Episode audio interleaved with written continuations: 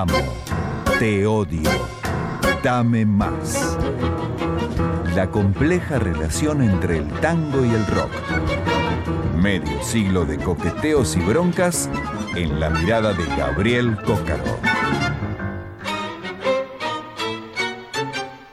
Así es, amigos, se hizo desear, pero volvió por más y volvió reloaded, volvió recargado con mucha data. Muy buenas noches, Gaby, querido, ¿cómo estás? ¿Qué tal, Igna? Nina, Bien. ¿cómo va? Hola. Saludamos al ingeniero. Muy buenas noches, ingeniero Bernal. ¿Cómo están? Buenas noches. Bien. Encantado de escucharlo a Cócaro. Bien, exclusivamente a eso. Es, es una, responsabilidad. es un aquelarre de columnistas. esto, ¿no? Sí, De los columnistas eh, más destacados de la 2x4. Bueno, hace rato no tenemos la columna, se han cruzado nuestros caminos distintas situaciones, pero muy contento de que vuelvas a compartir con nosotros todo tu conocimiento y tu mirada a propósito de esa intensa relación entre el tango y el rock. Como seguramente recordará Signa, el pasado 24 de abril, domingo 24 de abril. Domingo 20, ¿qué, ¿Qué ocurrió el ¿Dónde domingo estaba? 24 de abril? No me acuerdo. Si te digo el lugar, no estabas ahí, pero si te Sí. digo el lugar enseguida me vas a decir qué pasó. A ver, Domingo 24 de abril, ¿Luna Park? Luna Park, Violadores. violadores. Sí. Ya está, ya dijimos todo. Me lo perdí. O sea, es que no entendí que Yo tenía que ir. creo que- No entendí Yo que tenía también. que ir. Sí,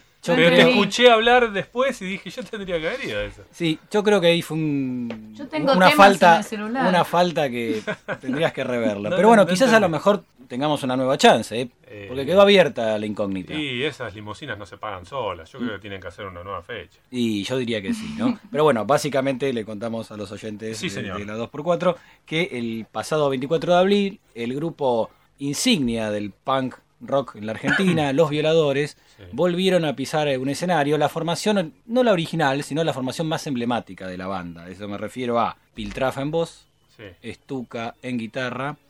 El polaco Selasek en el bajo y Sergio Gramática en la batería. Está tomando nota el ingeniero Bernal de todos los nombres que para Exactamente, esos son los nombres artísticos, digamos, ¿no? Por supuesto.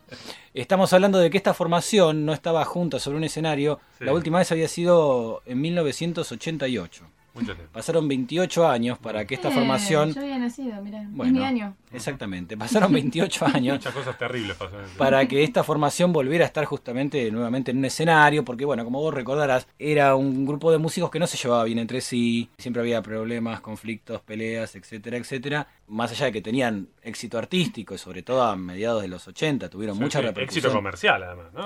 Éxito comercial no solamente en la Argentina, sino en Latinoamérica. Sí, si bien no representaron el fenómeno que representó Soda Stereo a escala latinoamericana, pero los violadores tuvieron gran incidencia en países como Perú, Sí, muchos Mm. hits. Digo, por lo menos yo me puedo acordar de 5 o 6 y no soy un fan, digamos. fueron eh, la banda pionera del género en la Argentina y exportaron el punk porteño a buena parte de Latinoamérica. Pasaron muchos años, la banda se volvió a juntar y fue un regreso mm, realmente festivo, ¿no? ¿Y ¿Qué Porque, tiene que ver esto con el tango? No entiendo nada. bueno, ¿qué tiene que ver con el tango? No sé si recordarás que este mismo año, pero un tiempito atrás del regreso de los violadores, en febrero de este año, hubo un cruce de géneros muy interesantes que lo protagonizó el cantante de los violadores. Ah, con la Fernández Fierro. Exactamente. Ah, claro, totalmente. exactamente. sí, se juntó sí. con la Fernández Fierro en una única fecha. Ahí yo- el que no estuvo ahí fui yo, lamentablemente. Sí, sí. Se juntó con la Fernández Fierro y fue un cruce muy interesante porque los chicos de la Fernández Fierro, algunos de ellos, sobre todo el director eh, Yuri Venturín, Sí. es fanático de los violadores. Venturín y muchos chicos de la, de la agrupación también son fanáticos. Entonces,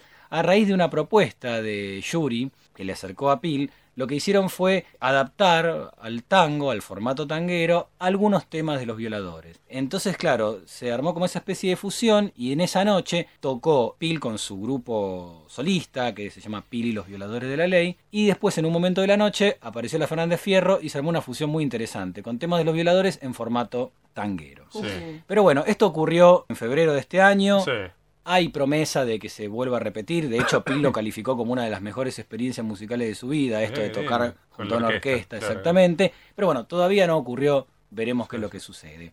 La cuestión básicamente era, y el interrogante era, ¿cuál es la relación que tiene Pil con el género, no? Más allá de este cruce puntual Sí. que sucedió con la Fernández Fierro. Yo te lo podría explicar, pero creo que es mejor que te lo explique Pil, ¿te parece? Uy, me encanta la idea. Como te dije que llevo el ADN de los violadores, yo llevo el ADN del tango, mi viejo escuchaba a Ángel Vargas, ya que es una música de nuestra ciudad, nos representan al mundo, es una música que la iniciaron los negros, ¿no? Con el candombe, Después pasó a ser media europizada, europizada por la introducción del bandoneón. Música de guapo, de taita, ¿no? Marginal, música descriptiva. El tango, mira, todo igual, todo coincide. No sé, me gusta escuchar tango.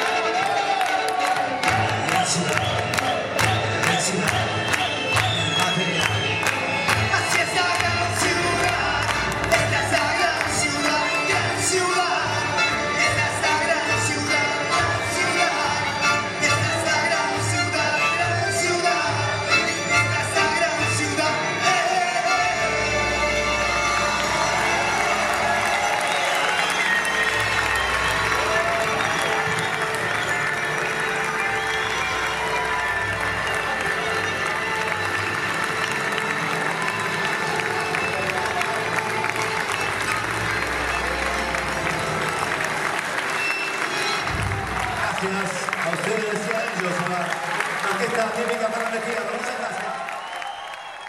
¿Qué escuchábamos, Nilda? En la gran ciudad de Estuca Enrique Chalar por Pil con la orquesta típica Fernández Fierro. Muy bueno, eh, muy bueno. Les, claro, les queda muy natural porque es bien la onda de ellos, ¿no? Los arreglos de ellos y, y esa temática, bueno, que no pasa de moda. verdad. Claro, una temática urbana, Total. digamos. Pero digo, cuando agarrás el repertorio del último disco de la Fernández Fierro de Tix, con los temas propios o temas de, del tape. Claro, este, Pegue su tren, por ejemplo. Claro, esas Ujú. cosas como muy, muy cercano, ¿no? Exactamente. Lo que hizo Yuri, él fue más que nada el que eligió dentro del repertorio de los violadores Sí. aquellos temas que calzaban mejor con la estética de la Fernández Fierro. Y lo que tenemos que decir es que mm, lo que sonó recién es este tema La Gran Ciudad, original de los violadores, de un disco llamado Mercado Indio, Sí, sí, sí. que salió en 1987, que fue el disco que les abrió las puertas de Latinoamérica. Y esto que escuchamos recién es un registro en vivo de esa única noche, hasta ahora única noche, claro, claro. 19 de febrero de 2016, que Pil y la orquesta típica Fernández Fierro se juntó para este concierto. Es- hasta ahora es el momento más cercano que hemos tenido este, aquí en el programa y en la columna, por cierto, a ese programa que tanto nos gustaba, escuchábamos de chicos, Histo Rock, Por supuesto. ¿no? que pasaba cosas raras y. Grabaciones. qué- es el mejor piropo ese, No, ¿eh? la verdad que. Es el mejor piropo. Este, el mejor alumno de Julio Villar. Gracias, Gaby. Buenísima la columna. Escuchamos a Piltrafa entonces de los violadores con la Fernández Fierro, cosa de mandinga.